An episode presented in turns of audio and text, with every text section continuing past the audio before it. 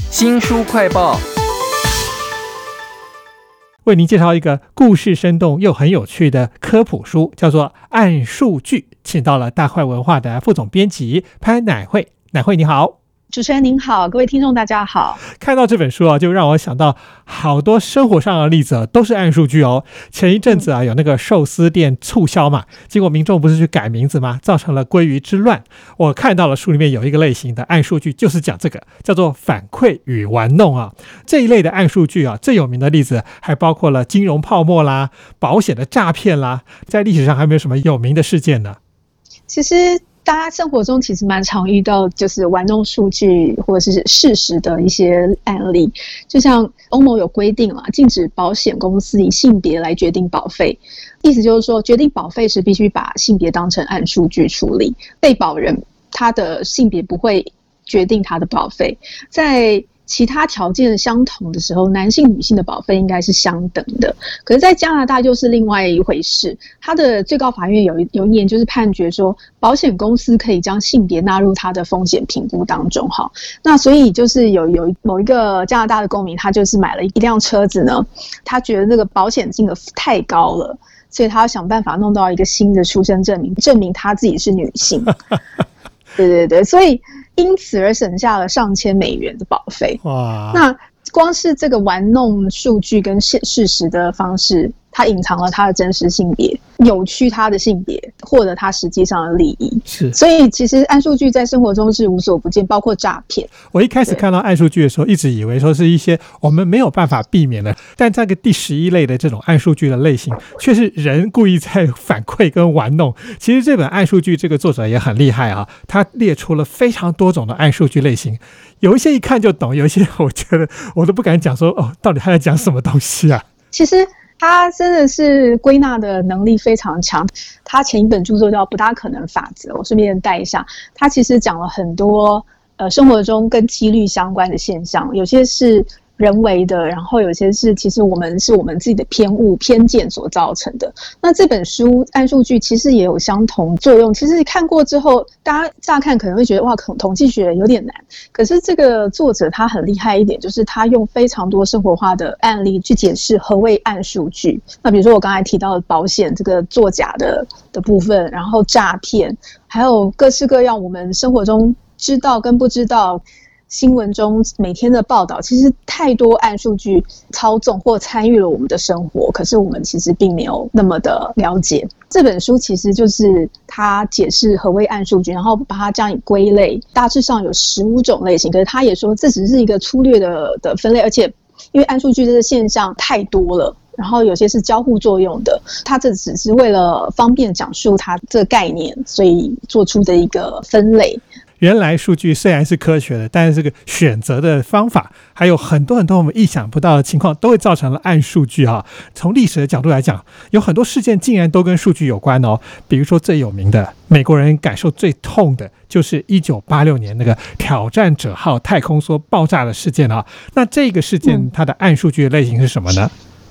它牵涉好几种类型，比如说只选择部分的状况，然后还有包括我们不知道漏掉的数据，有些是我们知道漏掉，有些是我们不知道漏掉。挑战者号太空梭当初呢有四度推迟发射，那那个时候媒体也给了当局非常多的压力。那后来发现其实就是有一些安全疑虑，还有中间一个。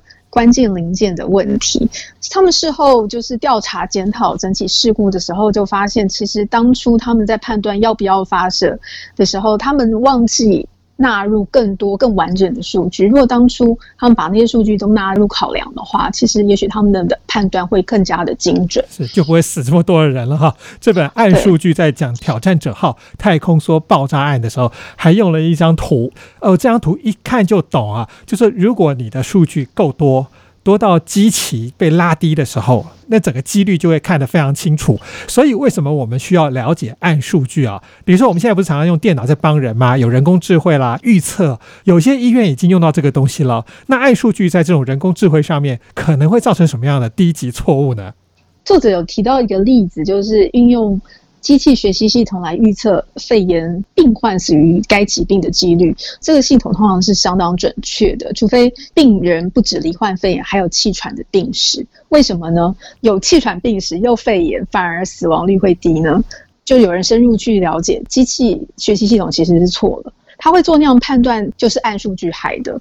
通常气喘病史的患者其实是高危险群嘛，那他们就会被送入加护病房接受一级治疗，因为一级治疗远优于普通的治疗，所以反而降低这些患者死于肺炎的几率。那机器学学习系统并不了解，它只看到哦，同时罹患气喘的肺炎患者死亡率降低了，机器学习系统就会建议医师让这些低风险的患者出院休养。这样子就会造成可能有一些蛮容易的医疗误判。这真的是一个蛮低级的错误，只是因为机器没有办法像人类一样加入了很多的考虑啊。这本书叫做《暗数据》啊，作者是一个英国的统计学者，我觉得他已经很厉害了，因为他把我们很多听不懂的统计的东西，全部都用故事来让我们了解。那他自己本身呢，也曾经接受过很多的公司雇佣，要协助这些公司啊找出暗数据，降低损失。那他所接的案子里头有没有什么比较有趣的案例呢？银行请他设计一套计分制，利用统计模模型来预测某些贷款申请人是不是会拖欠还款。所以其实银行在贷款给客人的时候，其实做了蛮多预防的机制，还包括邀请统计学者帮忙，就是设计一个大数据集了。可是银行要提供给他的数据，其实是有。有一些问题的，就是银行希望他预测所有未来的申请者，可是他拿到数据其实已经经过了筛选的，是属于一种扭曲的样本，也经过一些选择机制或者是选择偏误的影响。那这里面就潜藏了许多暗数据。所以未来这种大数据的世界啊，每一个参与合作的对象都可能要坦诚，数据要够大，那个暗数据才不会跑出来，你的预测才不会失准啊！哈，那这本书叫做《暗数据》，有一种是人类刻意制造出来的，而且常常跟历史上有名的诈骗案有关。其中我觉得有一个故事超有趣的，就是有人卖掉了埃菲尔铁塔，他根本就是假货啊！但是买的人也很奇怪，他不敢讲有这件事情，到底怎么回事啊？是一个蛮扯的一个诈骗案，就是当初。在一九二五年的时候，有一个人啊，有个法国人，他就是找了一群废铁商，跟他们说，因为铁塔维护经费太高了，所以巴黎市决定把铁塔卖掉，就请他们来出价。那这时候就有一个人出价了，从中又收贿，然后让对方买下这个铁塔。那后来他拿到了汇款跟废铁金额之后，他就逃到奥地利。这个事件是一个层层欺骗的经典之作啊！那他这个事情的真貌就隐藏起来，是刻意弄暗的数据，这其实也是暗数据其中一一类。后来逃到奥地利这个诈骗人叫拉斯提啊，他还有另外一个很有名的诈骗事件，就是对外宣称他有一台机器可以印制钞票，那他就是找来潜在的买家，当场就用机器缓慢印了两张纸钞，买家都相信了。可当他们发现这些百元钞只是真钞直接慢慢从那个机器慢慢吐出来的时候，这位仁兄他已经拿着那三万美元就逃走了。那这些受害者跟之前呃买了埃菲尔铁塔废铁的那一位也有类似的反应，这也是一种暗示，就是他们根本不敢报警，因为他们虽然是受害者，可是其实他们也是想从事不法的勾当，所以其实有时候这些暗数据就是牵涉了层层的欺骗。里面当然除了人性以外，还有很多真的是数据的搜集，还有判断造成的暗数据哦，这些都是要值得大家注意的哦。我看这个书，其实作者最后还有一个建议啦，就是说我们要了解这种暗数据的类型，然后我们要非常的谨慎，自己去弥补这些风险，才有可能减少后面出的一大堆的事情啊。比如说那个太空梭就不会在空中爆炸了。非常谢谢大块文化的副总编辑潘乃慧小姐来为我们介绍这本暗数据，谢谢您，谢谢大家。新书快报在这里哦，包括了脸书、YouTube、Spotify、Podcast，都欢迎您去下载订阅频道，还要记得帮我们按赞、分享以及留言哦。我是周翔，下次再会。